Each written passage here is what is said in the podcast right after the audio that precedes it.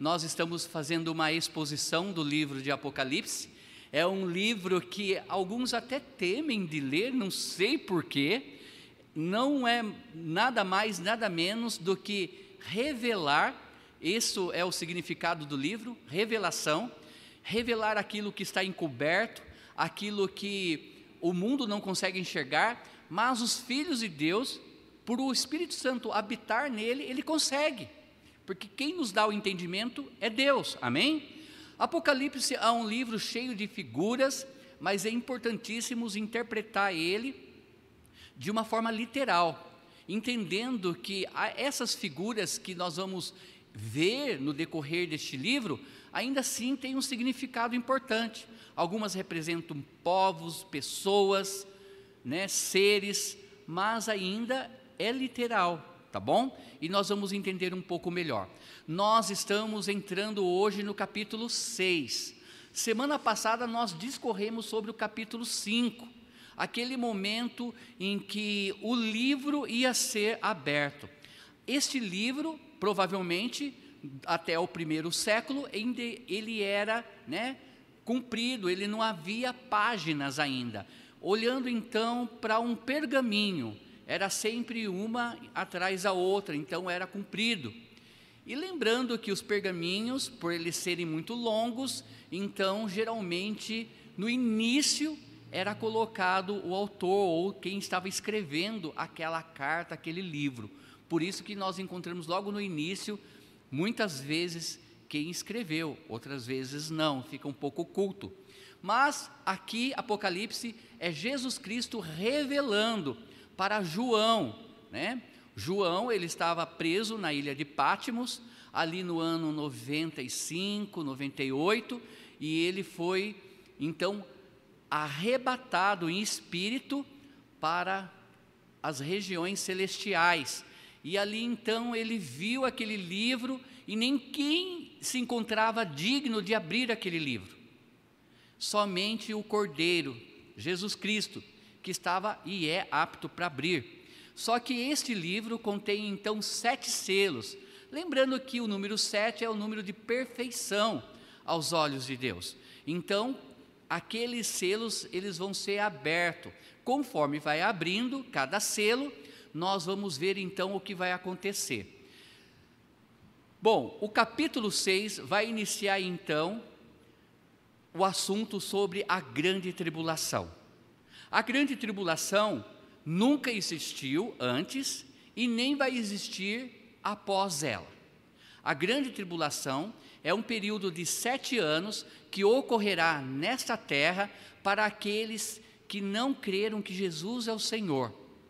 Vai ser um tempo para Deus tratar diretamente com Israel, certo? E também com os gentios que ali estiverem. Haverá salvação? Sim, muitos irão se converter na grande tribulação. Muitos também irão morrer na grande tribulação. Nós devemos entender que o capítulo 5, nós enxergamos ali os 24 anciãos, que nada mais é representando as, a igreja. Então, capítulo 5, nós já fomos arrebatados, estamos com o Senhor. E agora, João, aqui no capítulo 6, ele é convidado a olhar para baixo e ver o que está acontecendo na terra. O interessante é que domingo passado nós falamos que nós de antemão já estamos vendo o que vai acontecer nas regiões celestiais, sendo que nós estamos aqui ainda. Aqueles que são salvos em Cristo Jesus vão estar na, naquele naquele momento. Amém? Você entendeu? Você está lendo algo sobre você estando lá na glória. Por quê? Porque a igreja não vai passar pela grande tribulação. Ela é arrebatada antes. Por que ela é arrebatada antes? Porque ela é o corpo de Cristo e o Espírito Santo habita nela. Quando o Espírito Santo for retirado, é o momento da igreja se retirar com ele porque não tem como o Espírito de Deus sair do corpo da igreja, porque é um com ela, ele é selo. Então, somente no arrebatamento que nós vamos subir com o Senhor. Mas João é convidado a olhar para baixo e ver a devastação que vai acontecer. Mas vamos falar um pouco sobre a grande tribulação. Olha, não há dúvidas de que este mundo ainda há de provar um tempo de grande aflição. Daniel, ele descreve tempo de angústia ou angústia de Jacó. Por que angústia de, de Jacó? Porque a grande tribulação é um tempo em que Deus vai tratar com quem? Com Israel. Lembra que Jacó, o nome dele é mudado para Israel. Por isso que né, um outro nome dado para a grande tribulação é angústia de Jacó, tá bom? Ou angústia de Israel. Não, não há dúvidas, então, que este mundo ainda há de provar um tempo de grande aflição, como nunca houve, desde o princípio do mundo até agora, como profetizado pelo nosso Senhor em Mateus capítulo 24, versículo 21. Em Apocalipse 3:10, ele prometeu que guardaria os crentes na hora da tentação que há de vir sobre o mundo. Então nós temos dois versículos aí, Mateus capítulo 24, 21, fala dessa grande tribulação. Lembra que eu já comentei que o capítulo 24 de Mateus ele é uma, um capítulo escatológico, um capítulo que fala sobre as últimas coisas. E Apocalipse 3,10 está escrevendo para a igreja de Éfeso, e ali está dizendo que, que a igreja não vai passar por esse dia de aflição. Olha, tal tempo terá que ser pior do que qualquer coisa conhecida na história da humanidade. Irmãos, já aconteceram várias catástrofes, não foi? Vocês conseguem lembrar de uma que morreu milhões de pessoas? Aí o irmão, se quiser, pode levar o microfone, tá, irmão? Oi? Segunda Guerra Mundial. O Paulo sempre não precisa, tá? A gente deixa ele porque a voz dele é de trovão. Então não adianta. Mas alguém lembra de uma outra catástrofe mundial? no passado? Oi? Peste negra. Não entendi. A peste negra. Exato, a peste negra, não é? Que aconteceu na Europa. Mais alguém? Oi? Nagasaki. A guerra lançou a bomba de nuclear. É, tá ligado com a, a, as guerras, né? Certo. Olha, vamos ver, olha. Tal tempo terá que ser pior do que qualquer coisa da história da humanidade. Muito pior do que a destruição de Jerusalém nos anos 70. Irmão, aquela destruição do templo nos anos 70 já foi falado que foi um tempo horrível para Israel.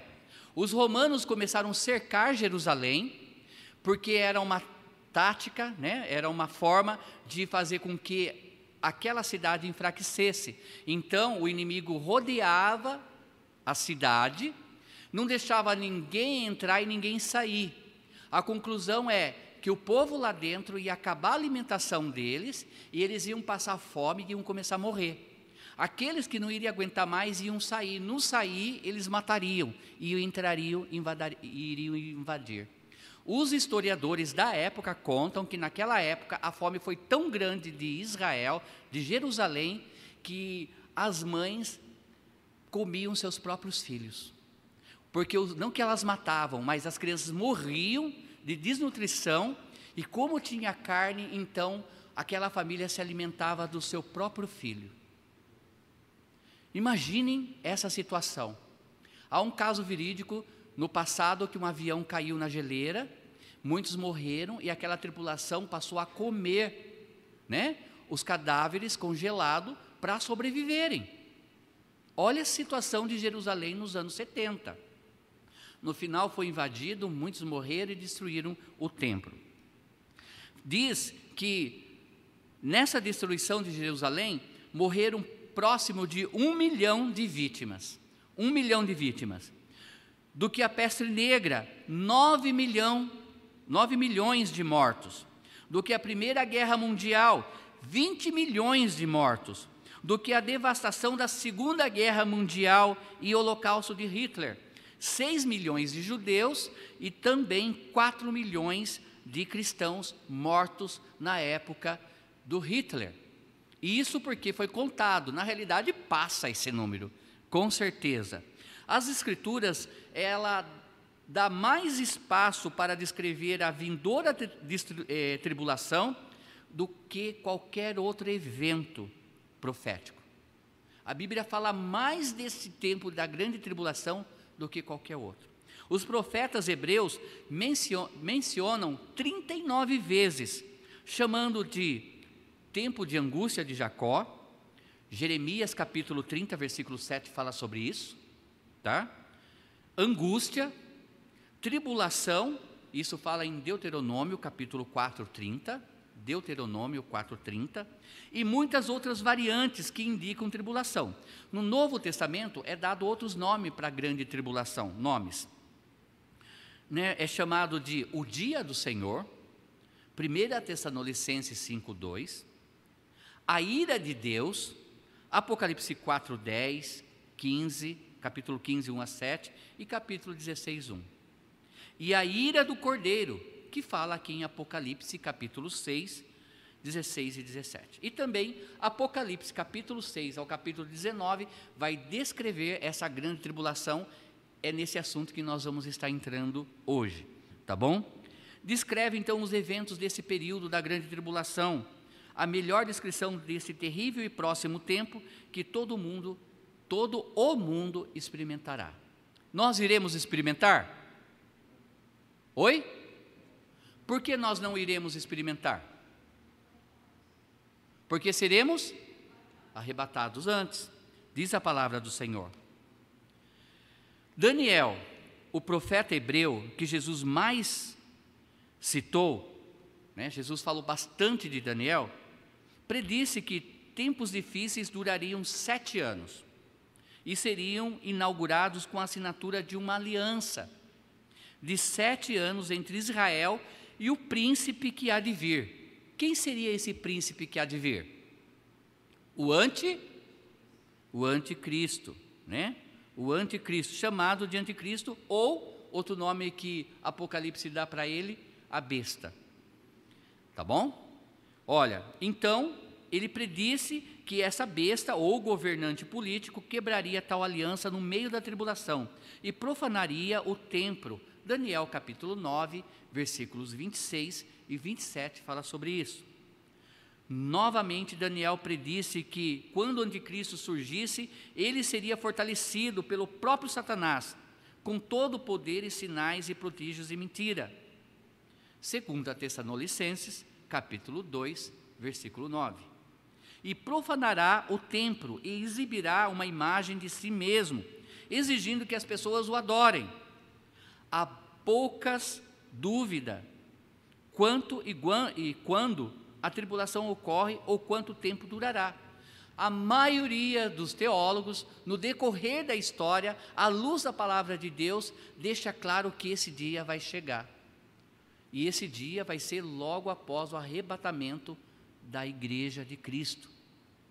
Tá bom? Olha, em Apocalipse, João a divide em dois períodos de três anos e meio, cada, ou 1260 dias, tá bom? cada, profetizando, é, desculpa, perfazendo o total de sete anos. Durante os primeiros três anos e meio, mais da metade da população mundial morrerá. Nesses sete anos, os três primeiros anos, três anos e meio, a metade da população mundial morrerá. Eu levantei para ver quanto que tem hoje em dia então, olha, em termos é, demográficos, demográficos, a população mundial atingiu em julho de 2020 o número de 7,8 bilhões de pessoas. Estima-se que no ano de 2100 chegue em torno de 12 bilhões de pessoas. Mas vamos parar para analisar. Se hoje está em torno de 7 bilhões e 800, vamos colocar 8 bilhões. Qual seria a metade? 4 bilhões de pessoas. Só no primeiro período desses sete anos, começando até a metade, a Bíblia descreve que morrerá a metade da população da Terra. E nós vamos entender o porquê isso vai acontecer, nos seus mínimos detalhes, tá bom? Não devemos jamais perder de vista o verdadeiro propósito desse período da tribulação uma expressão divina da sua misericórdia e graça, pois nesse breve período de sete anos, um tempo em que a população do mundo estiver maior, Deus abalará a terra numa tentativa de diminuir a falsa sensação de segurança do homem. Lembra que nós já aprendemos que estamos vivendo qual igreja hoje? Laodiceia. E Laodiceia é uma igreja o quê? Rica. É uma igreja que acha que pode fazer as coisas. Irmãos, por mais que a situação esteja difícil, o óleo esteja custando oito reais e o arroz 27, ainda nós estamos comprando. E nós não estamos vivendo na miséria. Pelo menos no nosso país, não. Só que é bem diferente de muitos anos atrás. Como eu já falei, houve momentos na minha vida, quando criança, que nós não, sabia o que, não sabíamos o que era um biscoito recheado, nem tampouco um danoninho. Hoje você come essas coisas tranquilamente. Hoje a igreja de Cristo, ela está rica, só que ela acha que está tão bem que não precisa de Cristo. Por isso que estão deixando o Cristo de fora. Quando chega as tribulações, os sofrimentos, daí querem procurar.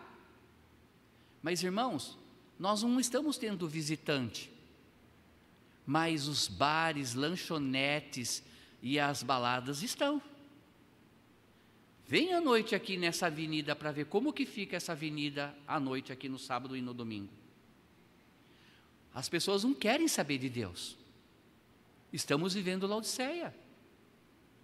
Olha,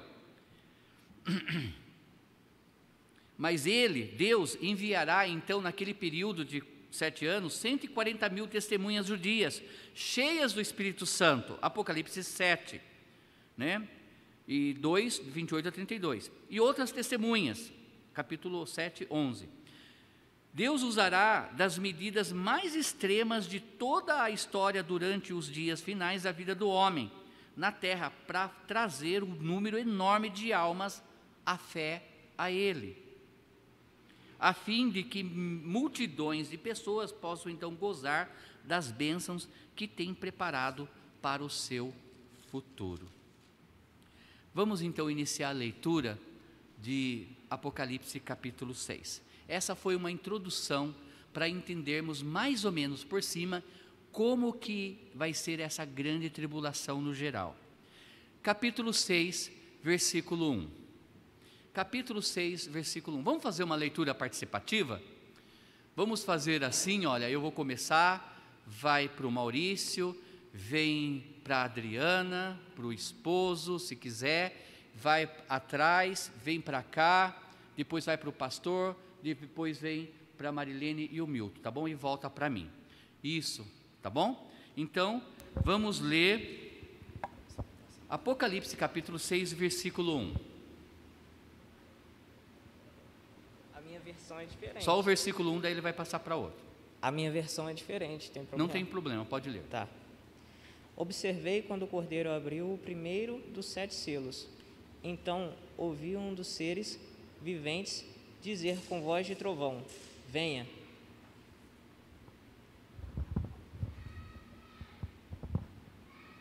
Eu olhei e eis um cavalo branco e eu e o que estava assentado sobre ele tinha um arco, e foi-lhe dada uma coroa, e saiu vitorioso e para vencer.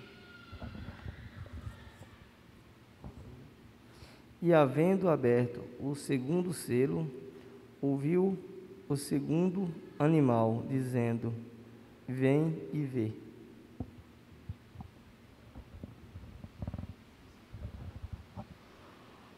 E saiu outro cavalo vermelho, e ao seu cavaleiro foi-lhe dado tirar a paz da terra, para que os homens se matassem uns aos outros. também lhe foi dada uma grande espada. Quando abriu o terceiro selo, ouvi o terceiro ser vivente dizendo: Vem. Então vi e eis um cavalo preto e o seu cavaleiro com uma balança na mão.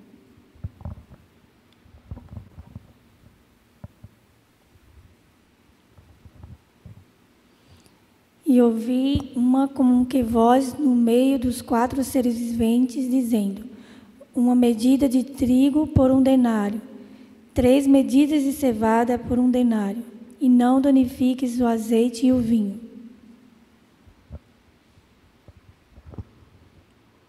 E quando o cordeiro abriu o quarto selo, ouviu a voz do quarto ser vivente, dizendo: Vem.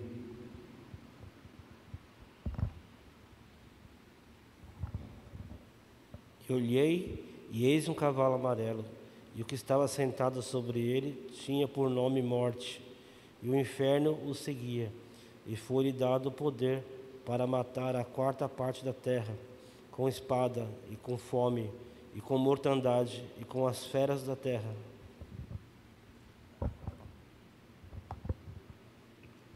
Quando ele abriu o quinto selo, vi debaixo do altar as almas daqueles que tinham sido mortos por causa da palavra de Deus e por causa do testemunho que sustentavam.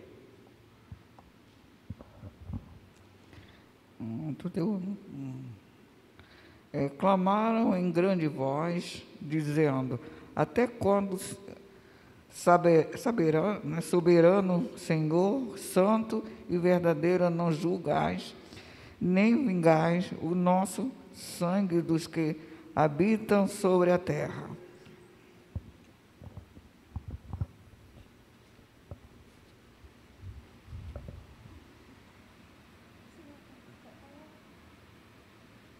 Versículo 11. Então cada um deles foi dado uma vestidura branca e lhe dissera, e lhe dissera que repousasse ainda por pouco tempo, até que também se completasse o número dos seus servos e os seus irmãos que ia ser mortos, como igualmente eles foram. Nós vamos parar por aqui, tá bom?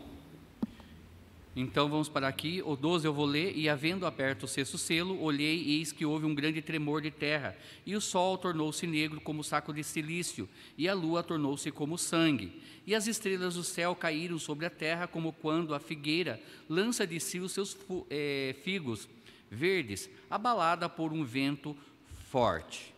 Querido Deus, eterno Pai, fale conosco através desse ensino que possamos, ó Pai, ser despertados a pregar as boas novas. É isso que eu te peço e agradeço, em nome de Jesus. Amém. Capítulo 6, então, nós vamos ver essas figuras dos quatro cavaleiros, né? O primeiro um cavalo branco, depois um cavalo vermelho, depois um cavalo preto e por último um cavalo amarelo. O que eles representam? Bom, lembrando que essa visão é dada de Deus para João, o versículo 1 diz: E havendo o cordeiro aberto um dos selos, olhei e ouvi um dos quatro animais que dizia como em voz e trovão: Vem e vê. Então tem um convite aí para João poder olhar. E diz assim: ó, Vem e vê. De sua perspectiva no céu, João então é convidado a olhar para baixo e ver o juízo de Deus sobre os que foram deixados para trás depois do arrebatamento. Enquanto Cristo, o Senhor soberano no céu, abre cada selo, é desencadeada uma ação que acontece na terra. Os primeiros quatro selos introduzem os quatro cavaleiros do Apocalipse, que quer dizer conquista, guerra, fome e morte. Os sete selos, Apocalipse 6, de 1 a 8, 1, provavelmente cobrem os primeiros 21 meses da tribulação. Então, para entender um pouco melhor, João está tendo essa visão, o que está acontecendo na terra. Alguns perguntam, mas pastor, nós estando na glória, nós vamos ver o que vai acontecer na terra? Eu não sei dizer se todos os crentes ali vão estar olhando também para baixo e vendo, mas algo que a Bíblia deixa claro aqui é que João é convidado a olhar lá dos altos céus e ver o que acontece na terra. Esse anticristo, provavelmente um político, uma pessoa muito conhecida, ele vai então trazer uma aliança para Israel e para o mundo. Essa aliança é uma aliança de paz. Então, o primeiro cavalo aqui representa o anticristo, né? O cavalo branco trazendo sobre ele um arco. Esse arco nada mais é do que um elo, uma aliança entre ele e Israel. Vamos entender um pouco o que acontece hoje. Hoje nós temos então em Jerusalém as ruínas do templo de Salomão, certo? Só que foi construído em cima uma mesquita muçulmana. Lembrando que alguns séculos atrás os é, turcos conquistaram Jerusalém e, como sempre, eles querem fincar a tua bandeira no melhor lugar que tem, mostrando que venceu os seus inimigos. Nada melhor para eles do que construir em cima das ruínas do Templo de Salomão, então, a mesquita. E eles dizem que ali, então, nasceu né, Maomé. Pra, por isso que aquela mesquita, aquele lugar, para eles é considerado algo sagrado. Só que é mentira. Nós sabemos, biblicamente, que aquele lugar foi o lugar do templo, certo? De vários templos, na realidade, no mesmo lugar. Só que o cerco está se apertando contra Israel hoje, amados irmãos. Lembra, se você quer olhar ou entender que Cristo está voltando, olhe para onde? Israel. Israel é o relógio do mundo para a volta de Cristo. Muitos países, naquele tempo, quando estiver próximo dessa grande tribulação, vão se revoltar contra Israel. Porque Israel está tomando poder ainda, certo? Eles vão se revoltar com eles, mas esse político, esse anticristo, a palavra anticristo nada mais é do que ele é contra Cristo, e para ele ser contra Cristo, o que está acontecendo hoje vai ser normal naqueles dias. Por quê? Porque a igreja está se esfriando, mas a igreja vai ser arrebatada, o amor vai se esfriar entre muitos e a pessoa de Cristo vai deixar de ser pregado do verdadeiro Cristo. Por isso que ele é então um anticristão, alguém que não acredita em Jesus Cristo. E esse homem, ele vai trazer então uma aliança para Israel. E qual é essa aliança para Israel? Ele vai deixar com que os judeus voltem a construir o templo ali nas ruínas do templo de Salomão. Só que para isso, tem que haver um elo de paz de Israel com quem, irmãos? Quem é que controla aquele lugar hoje? O templo. Já falei hoje. Os muçulmanos, certo?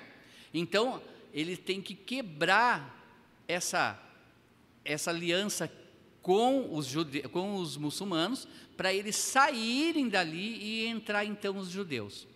Só que essa promessa é humana. Irmãos, nós somos falhos. Isso vai deixar bem claro, porque esse homem chega com todo respeito, querendo impor as suas regras, mostrando que vai trazer a paz no mundo. Por que a paz no mundo? Porque até ali haverá rumores de guerra contra Jerusalém. O mundo vai querer se voltar contra é, Jerusalém. E esse homem vai propor paz então. Ah, se é isso que eles querem, vamos dar o templo deles e vamos acalmar. De alguma forma, ele vai trazer a paz naquele momento. Mas o humano proporciona uma falsa paz. A paz de Deus não é como a paz do mundo. Amém? Não é. O, o homem é enganoso.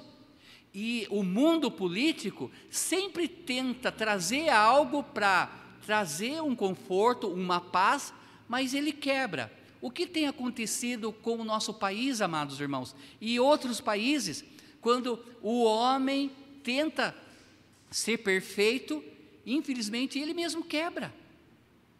O que acontece dentro dos senados do governo, por mais que você acredite naquele personagem político, ele falha. Ele falha, não é? E isso também vai acontecer naqueles dias. Obrigado, irmão.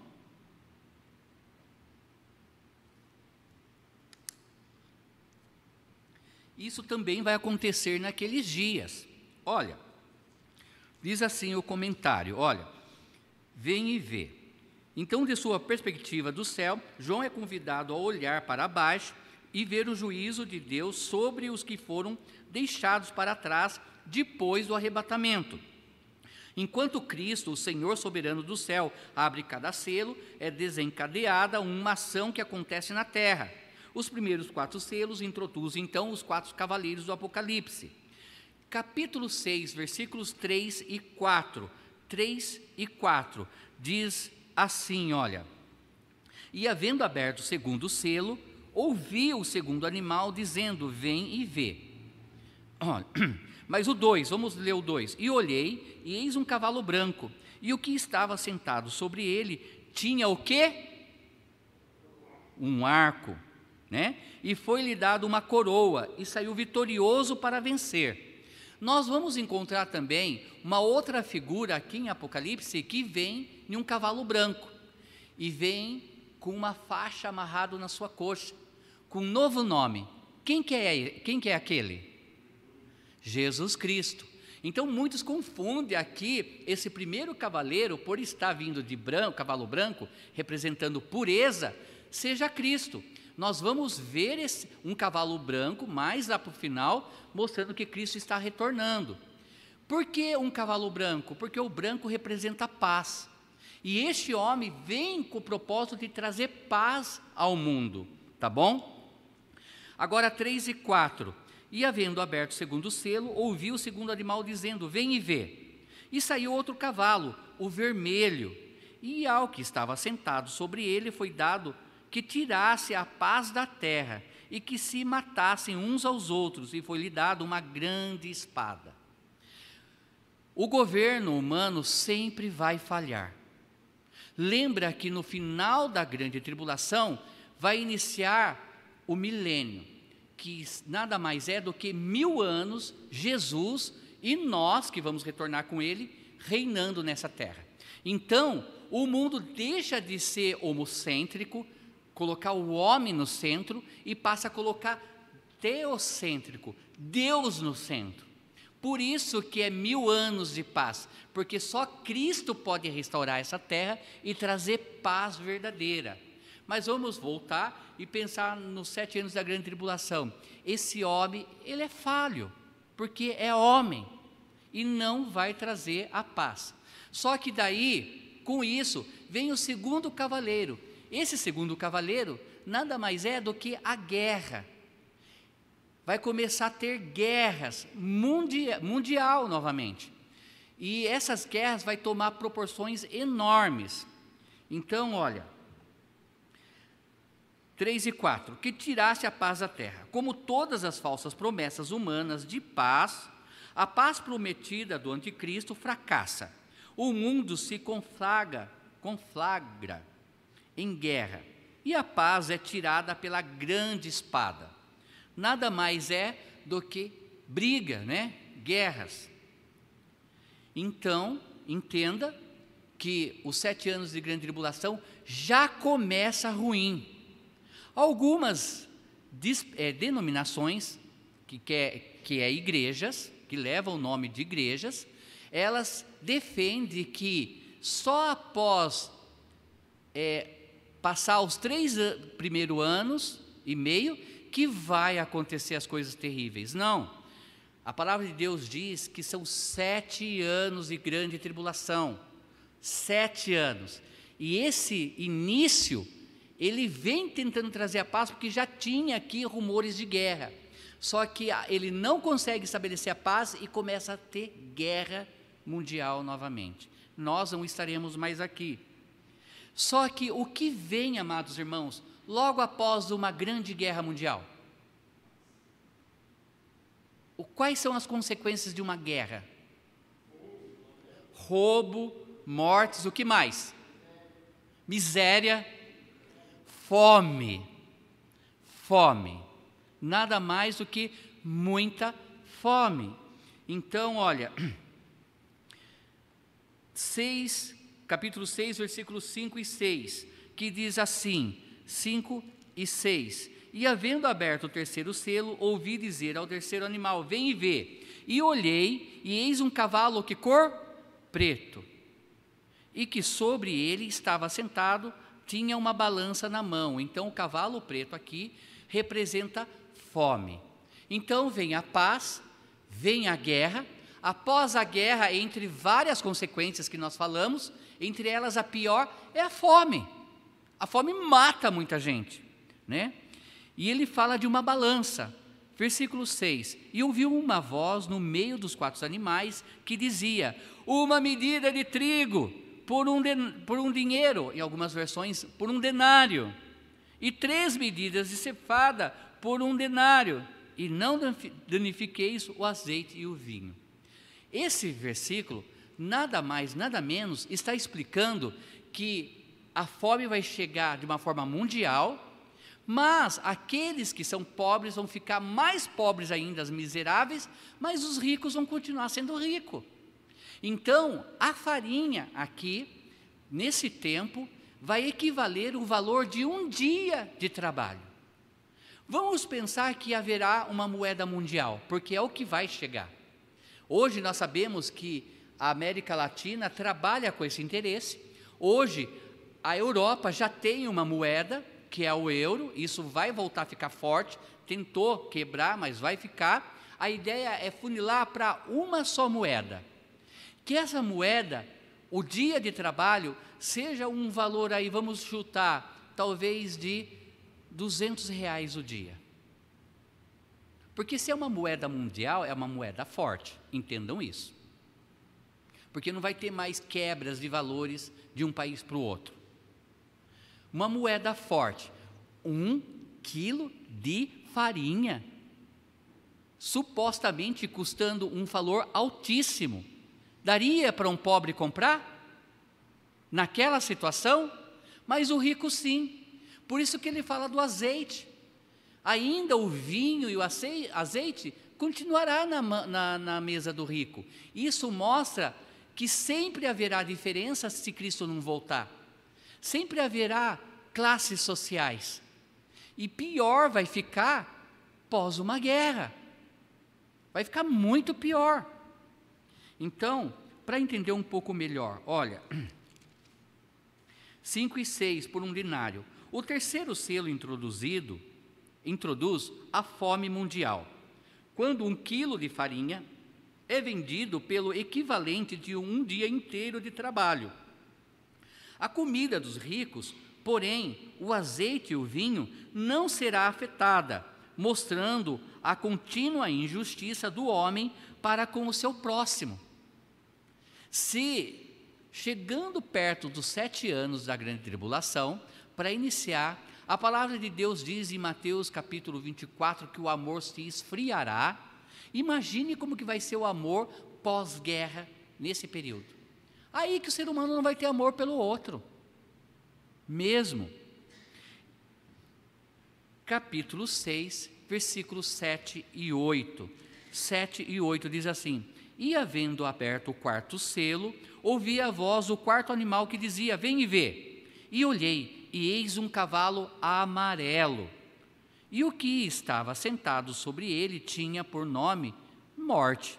E o inferno seguia. E foi-lhes dado poder para matar a quarta parte da terra, com espada e com fome e com peste e com as feras da terra. Imagine um cenário pós-guerra, veio a fome, certo? Agora vem o que? O cavalo amarelo que representa o que? A morte. Sempre depois de uma catástrofe tão grande, vai vir as consequências, a morte em massa. Provavelmente, as feras vão se multiplicar e vão comer aqueles corpos que estão morrendo pelas ruas e também matarão muitas pessoas que estarão vivas naquele período. Por isso que os historiadores chegam na conclusão que esses três anos e meio, iniciando, a metade da população da Terra vai morrer. Peste, fome, feras devorando. Há alguns filmes que passam né, na TV tentando estimular catástrofes assim. Entre eles, eu estou esquecendo o nome de um, que é com o Will, que ele, tem um, ele, ele tenta criar uma vacina para aqueles que são, estão virando zumbis serem curados. A lenda. Obrigado. E ali mostra que a grande cidade de, de, de Nova York virou uma mata. E que parecia veados, né? Andando sobre a cidade e leões também as feras, porque chegou num estágio que ficou tudo abandonado e tudo ficou largado. Imagine essa cena, irmãos. Uma devastação após guerra, fome e animais devorando pessoas e corpos. Olha, a abertura do quarto selo resultará na morte de um quarto da terra com espada, fome, e com as feras da terra. Evidentemente, haverá um aumento sem paralelo de ataques de animais selvagens aos humanos, ao mesmo tempo que o mundo for submerso em uma guerra mundial, visto que o inferno seguiu a morte até aqui e levando-se em conta que crentes não vão para o inferno, esses mortos são aqueles que rejeitaram o Evangelho e escolheram seguir o Anticristo. Bem lembrado que o nome do inferno também é dado pela palavra de Deus de a morte, a segunda morte. Lembra quando Adão e Eva, eles pecam por desobediência, antes disso Deus diz: se comeres, certamente morrerás. Logo em seguida, quando comeram, eles morreram? Fisicamente não, mas essa morte que Deus diz é a segunda morte, que é a separação eternamente de Deus. Só que Deus, a sua misericórdia, proveu a salvação para aquele casal, né? Tipificando o Cristo, sacrificando aquele cordeiro, tirando a pele e vestindo aquele casal, mostrando que viria o verdadeiro cordeiro que tira o pecado do mundo, que é quem? Jesus Cristo. Então, a morte se chama inferno e os estão, estão juntos. E um dia eles serão lançados no lago de fogo. Então, aqui, o cavalo amarelo representa morte em massa. Só que, junto com isso, o inferno. Isso, no grego, deixa claro que ali, então, não é para crentes. Por quê? Porque o crente não vai para o inferno, o verdadeiro cristão. O salvo que já foi arrebatado, ali não tem ainda. Aqueles que decidirem seguir o anticristo também vão morrer em massa. Muitos.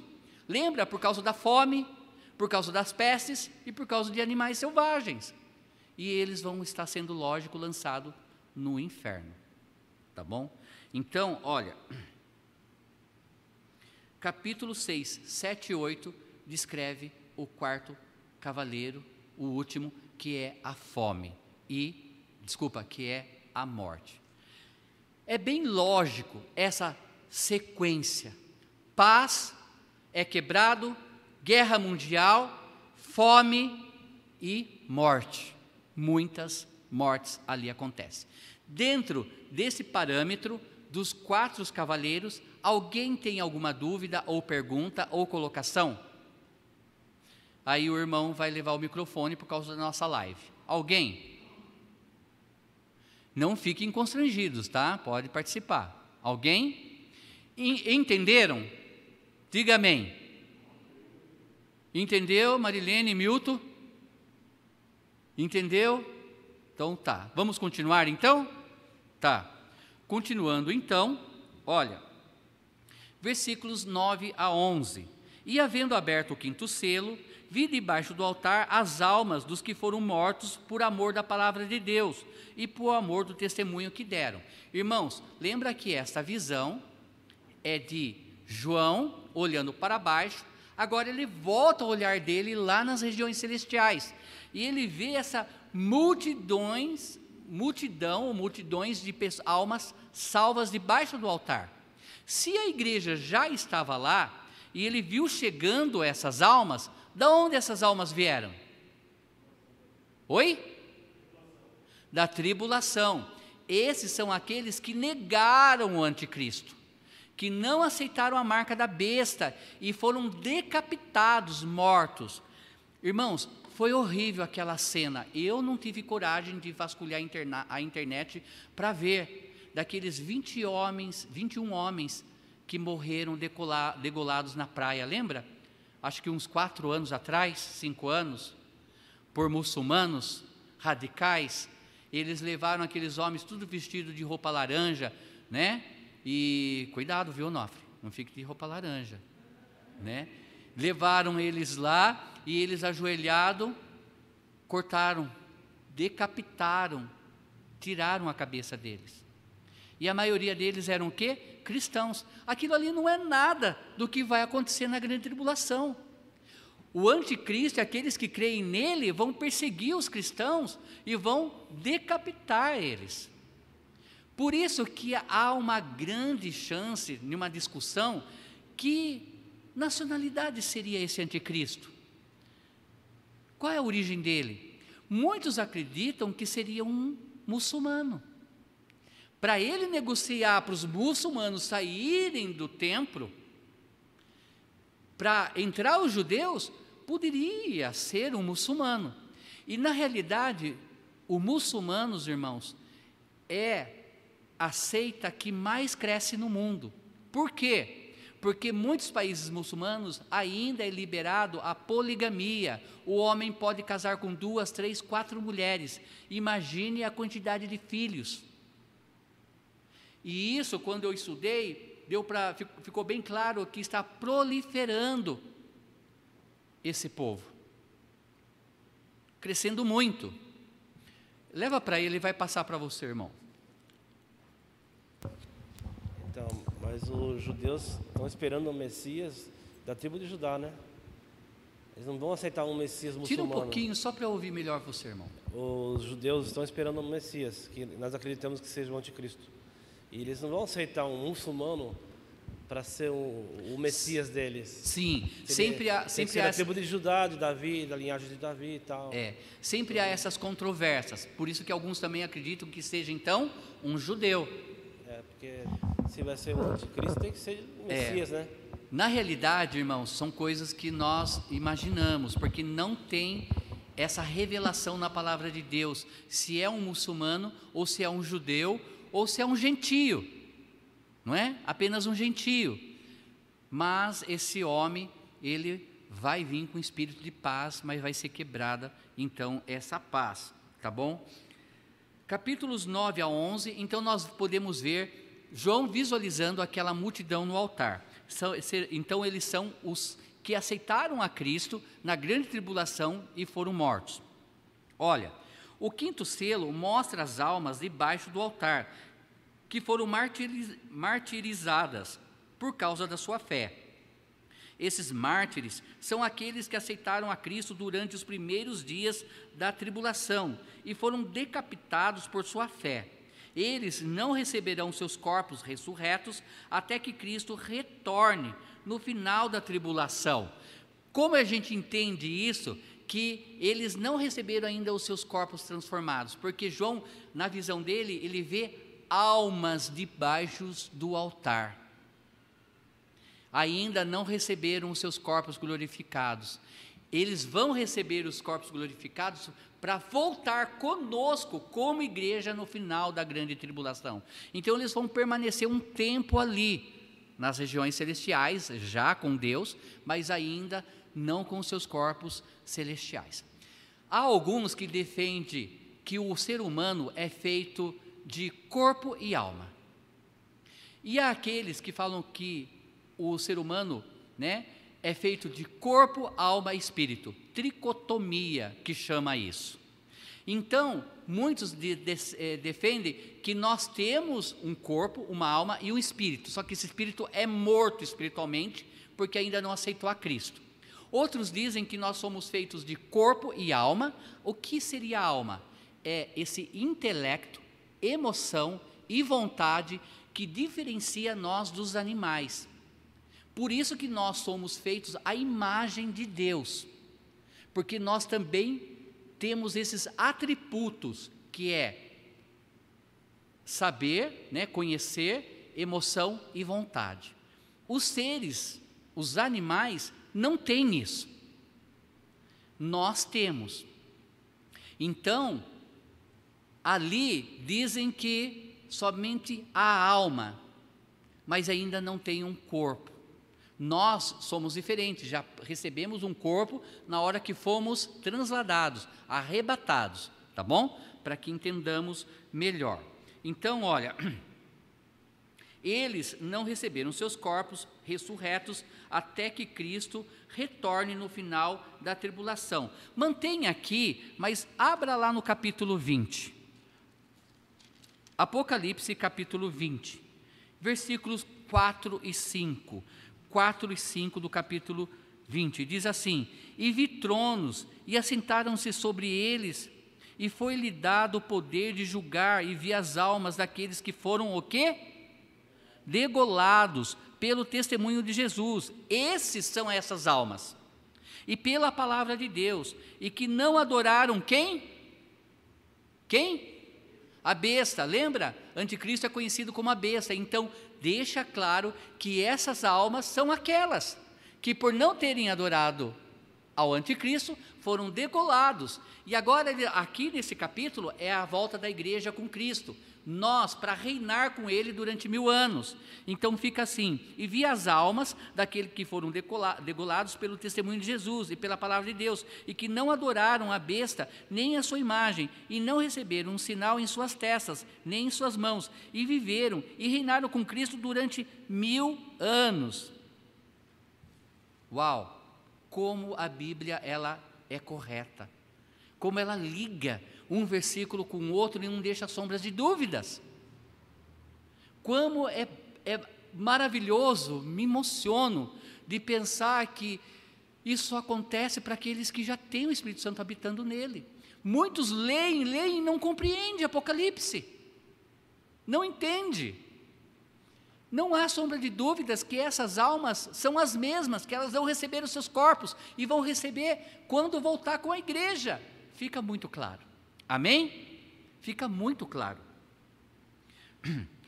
Versículo 11 ainda, né, que diz assim: E foram dadas a cada um compridas vestes brancas, e foi-lhe dito que repousassem ainda um pouco de tempo, até que também se completasse o número de seus conservos e seus irmãos, que haviam de ser mortos como eles foram. Então aqui Jesus Cristo está dizendo para essas almas que morreram na grande tribulação: vocês vão esperar até completar os seus irmãos que vão ainda morrer lá.